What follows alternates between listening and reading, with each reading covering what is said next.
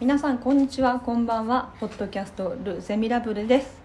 このル・ゼミラブルはシンガーソングライタールンヒャンによる秘密の学び場。毎回テーマに沿った皆さんの声を聞きながら時に真剣に時にポップに話し尽くしたいと思います。音楽や曲作りのことはもちろん普段の何気ない話などなど濃密な雑談を通してお互いの鼓膜と感性を震わせていけたらいいですね。ということで本日は42回目となります。毎度おなじみヤンピークリエイティブディレクターのヤンピーよろしくお願いします。さて、えー前回は人に教える上で心がけるべきことっていうことについて、えーお話ししました、えーなんかその後もあのお礼のメッセージをいただいてあのヤンピーと私が結構あのなんていうの対照的うん。あのって言ってた、へえうん、ああなるほどと思って。ですごくどっちの方角からあれ？それまた違うか。それはまた別のメッセージかもしらん。そうなんかね最近ねメッセージに対するねそのリスナーのうん。その相談者からのねメールがね来るからね私なんかもう普通にメールしてるような気持ちになっちゃったけど今。へそうそういただいてました。さあ元気ですか？えはい。盛り上がってますね忙しそうです。全然関係ないんだけどさ、うん。私今さずっとさ足のさなんかずっと子供の時からなんか一本だけ生えてる毛ってない？あああー。ずないです。ないんだ。終わりましたこの話。私なんか一本だけ同じ場所からさ、うん。でそれなんかうん。すなんか抜かないようにして抜かないっていうか、あそうですよねなんかね。そう。あ今それが今気になっちゃった。はい。ということで 42回目、えー今回また、えーメッセージいただいております、えーポンさんという方からなんですが髪色でバイトなどさまざまなことにおいて制限されてしまうことについてのお話が聞きたいです、うんということなんですけど。やっぱり最近髪型変えて髪の色を変えて、うんそれはあの御社では別に問題なく。全然全く問題ないでですね。しょうね。全く思って問題ないですね。でしょうね。でも最近だいなんかなんだろうな。なんかそこをなんかあんまりこう拘束しないようにしようっていう流れではあるよね世の中的にも。ねどどうなんでしょうね。でもなんかその髪色のそのバリエーションっていうのがめちゃくちゃ増えた増えた。のはありますよね。増えた。私あの大阪音大の授業やってるじゃないですか。あの生徒たちが本当髪色多様多様なんだけどあの前は黒髪の子が、えー、と10いるとしたら、23人1人2人ぐらいが赤とか金髪とかだったんだけどあのねもうね結構半々の割合で、あの赤の子がいたり青の子がいたり。そうそうそうそうピンクとかさそうピンクとか。か。そうなの。あれなんだ？あれはなんかやっぱいろんなアーティストの影響も大きいよね。うーん。ね。そうそうそう。いいなと思って、うん。うん、でなんかそれでまずこう目に刻まれる部分もあるし、あれは何からの影響なんだろうな、まあ、昔はさあのいわゆるこうなんて言ってあのほらカカラス族というかなんだっけほらビジュアル系、ビジュアル系出身あビジュアル系に憧れてるアーティスト志望の子ってめちゃくちゃ多分多かったの、うんでも今ってどっちかっていうと k p o p とかそうですね。なんかあっちの方だよね、うん。だいぶ変わるよねそれで、うんなんかビジュアル系の赤の髪と k p o p 系の赤の髪って違うじゃん。フォルムが、うん。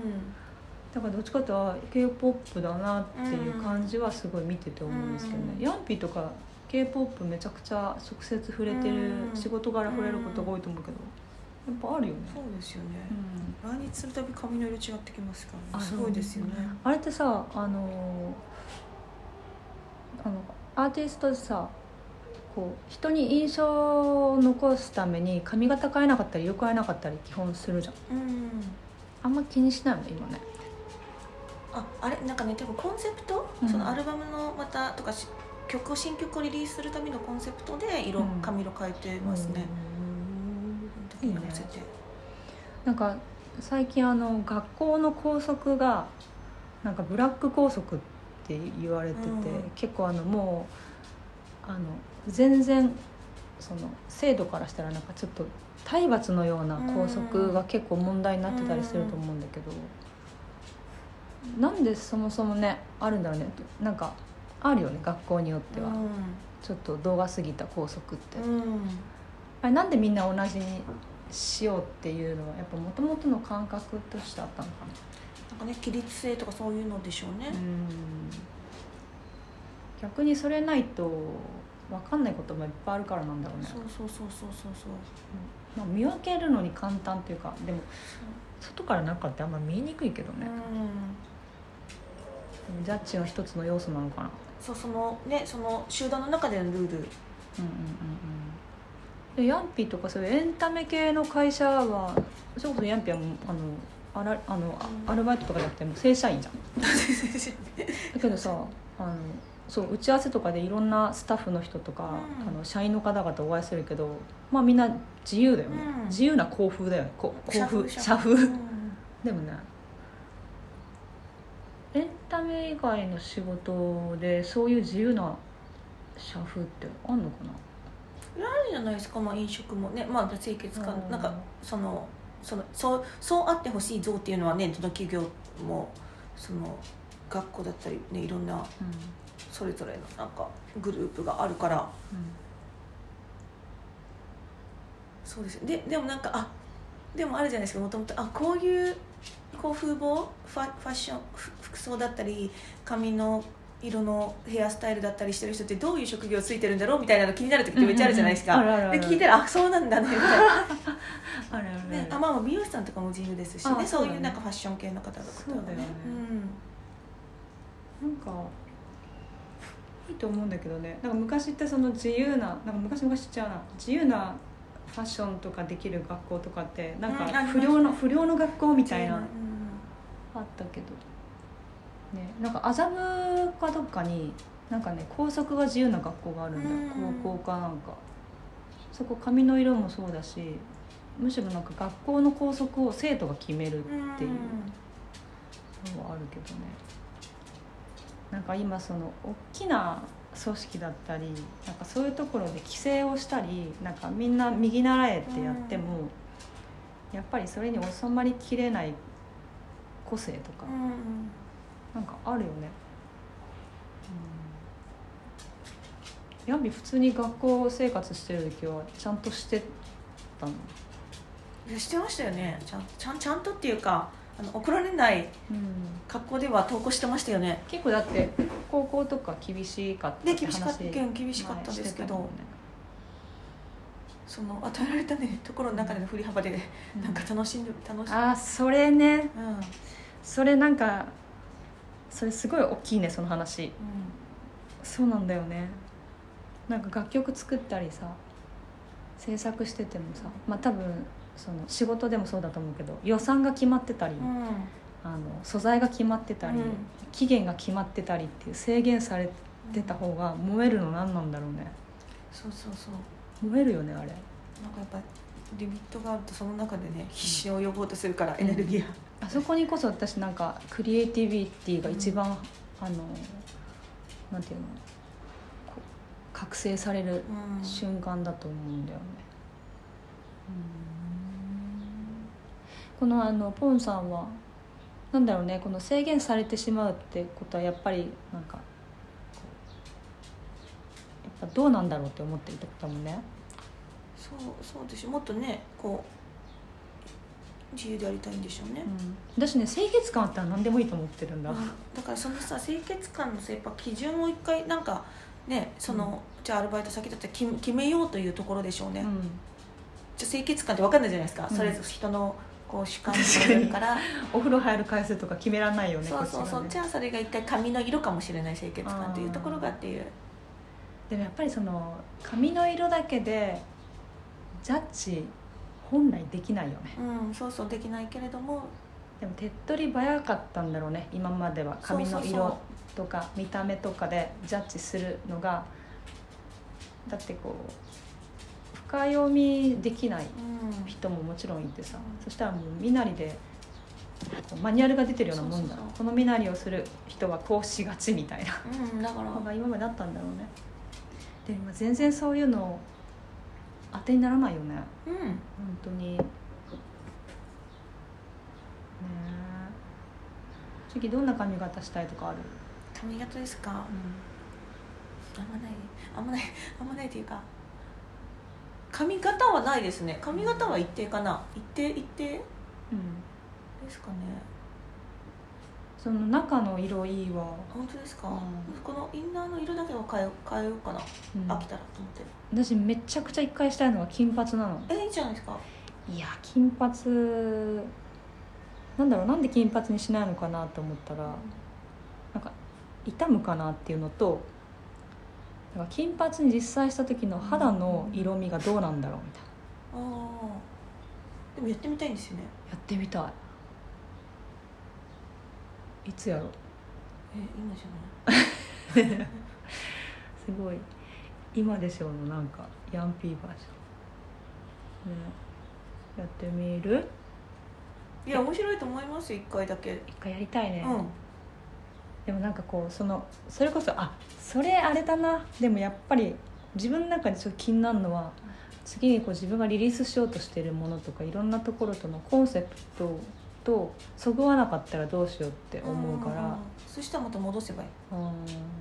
急に。うんうん。なんかそそんなもんかなと、あでも一回ちょっとやるかなどっかで、うん、なんかななんかそれかウィークで試してみる。ね。やっぱ一番明るくどうしたのって何色ぐらいの。でも私もありましたよその金髪っぽい時。あった？もうんありましたありました。うあの社会人になって？で社会人になって。あそうか学生つい時代 5, 年5年ぐらい前じゃないですか。あそう？うん、じゃああそうなんだ、うん、私でもなんかここヤンピーと出会ってここ何年で今の髪型が一番いい？あ今の？そうですか？一番好き。あそう、うん。大丈夫ありがとうございます。本当にすごいいいよ、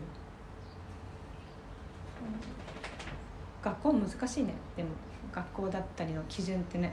うーん。そうそうそう。だって下着の色まで指定する学校あるねそれはねやっぱトゥーマッチというかねちょっと過度な部分はあり角だよますけどね。ね、うん。でもあれかななんかちょっと戦後からのものをちょっと引きずずっと続けてきた部分もあるよね、うん。だから日本そういうシステムだったり考え方のがアップデートされてないっていう問題ではあるかな。でもだいぶ変化しようぜっていうことにはなってるよね、うんそれがなんかすごいなって思う。最近特に、うん。うん。はい。ねでさ最近さあのあそう明日、まあ、この配信が、えっと、金曜日だから、明日土曜日恵比寿ガーデンプレイスで「For Your Art Festival 2022」っていうイベントに出演するんですよ。であのまあそのガーデンプレイス全域がアートの祭典になっていて、で、まあ、いろんなアートの中で私は音楽部門を今回担当して、まあ、そこはあのキュレーターにあの M フロンタク高橋さんがキュレーターになってあのその中のまあ一人のアーティストとして私は出るんだけどあのあれなのよ。あのこういう感じで当日はやろうと思ってますってあのあちらの先方のあの技技術者というかあのアートチームの人たちからあの連絡が来てなんかシミュレーション送ってくれたの。ちょ見てこれ。ちょっと音は出せないけど。これはなんか今はこのテストだから小さいライブハウスでやってんだけど、うん。なんかこういう感じでやりますっていう。これすごくない？リリックとか。うん。AR 一緒にたすごい楽しめそうですね。ね。うん。これだからあの当日会場に来た人はすごい特大スクリーンで見れるらはい。はいしはいはいい。でもあの会場にいない人も、うん。在庫からうん。配信で見れてこれなんか配信勢も絶対面白いやつだと思ってなんか置いてけぼりにせずに済むあれだなと思って、うん。ちょっと楽しみにしていてほしいんですけど。はい「For Your Art Festival 2022」でございます、にえー5月14日、えー私は出演します。私のほかに、えーあの DAOKO ちゃんとあと Chameleon、Chameleon Lime Whoopiepie。Whoopiepie。すごいね。好き好き好き。おーそう。なんか私の前の人も好きな人めちゃくちゃ多くて。この前ブロック FM でも共演したんですけどもう彼女もすっごい素敵なんでぜひお楽しみにしていてください、そして5月15日は、えー中目黒の楽屋でお昼にライブがありまして、あ連日。そう連日なんです、でそれはねあのフォーユーアートはうんうん。私初めて今回ゲンカルテットが参加してくれるんですけど、まあ、バンドでうんで次の日の5月15日の日曜日の中目黒楽屋はあのピアノ一本弾き語りでうんやるので、ゲストのヤモリもかなりあの今あのステージに向けていっぱい準備しているようなので、えーぜひ昼ご飯食べがてらうんうんうんうん。ぜひ遊びに来ていただけたらと思います、いいですね。はい。ヤンピーからは何か？いやいやもう本当にあの元気で夏を迎えましょう。夏ね夏目前だからね。うん5月いいね緑のいい季節ではありますが、今ままたねうん。またちょっと体調崩してる人がちょっとまた増えてるから今、う。んこの気温の上がり下がりで。皆さんどうかお体気をつけてあの休める時はうん。ゆっくり休んで、やっぱ休める時はゆっくり休んで。いやいやそうですそうですよ、はい。やってくださいね、うん。はい。それではまたお聞きください。ありがとうございました。ありが皆さんとうございました。ごきげんよう。ごきげんよう